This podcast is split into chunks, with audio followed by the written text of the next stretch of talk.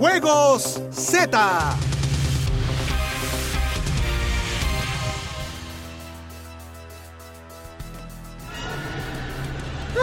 ¡Ay, qué hermosa vista tenemos desde este estudio de grabación! Puedo ver el monte Fuji.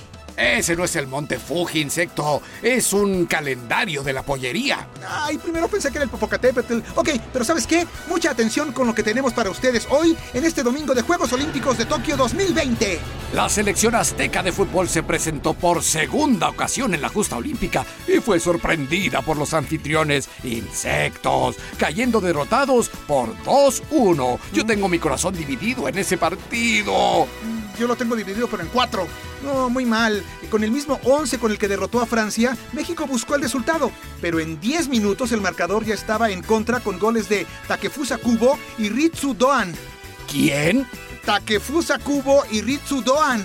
¿Quién? ¡Ah, ya cállate, príncipe! En la recta final del encuentro que se celebró muy de mañana, este domingo, junto a una rica barbacoa y consomé, eh, claro, en México por supuesto, México descontó con anotación de Roberto, el Piojo Alvarado. ¿Quién? El Piojo Alvarado. ¡Ah, caíste! Ok, el siguiente duelo de los nuestros será el miércoles contra Sudáfrica a las 6 a.m.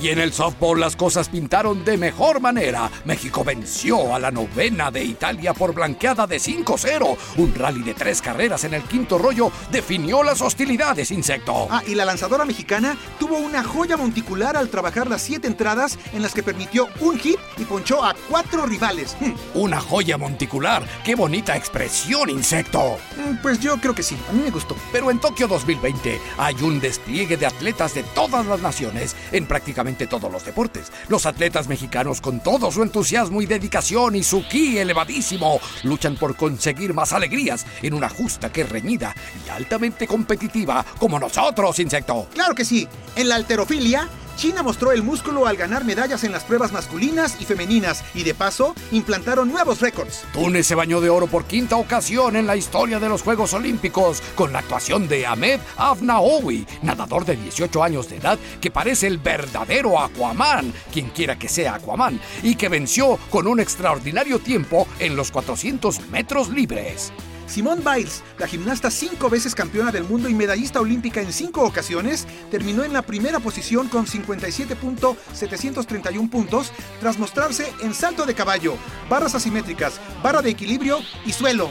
Y barra de chocolate también hubo, ¿o no? Esa no hay, por favor, príncipe. Ah, qué barbaridad, ya tengo mucha hambre a estas horas. San An, la arquera de Corea del Sur, ganó una medalla más de oro. Ahora en la prueba por equipos. En tres días de competencia ya logró romper un récord olímpico insecto. Obtuvo el primer puesto en el desafío mixto y ahora por grupos. Una verdadera locura. Ah, y además tengo una gran noticia. La niña de los Juegos Olímpicos, Gen Sasa, de tan solo 12 años, quedó eliminada en el tenis de mesa, pero su nombre quedará en los libros de historia, junto a los niños héroes.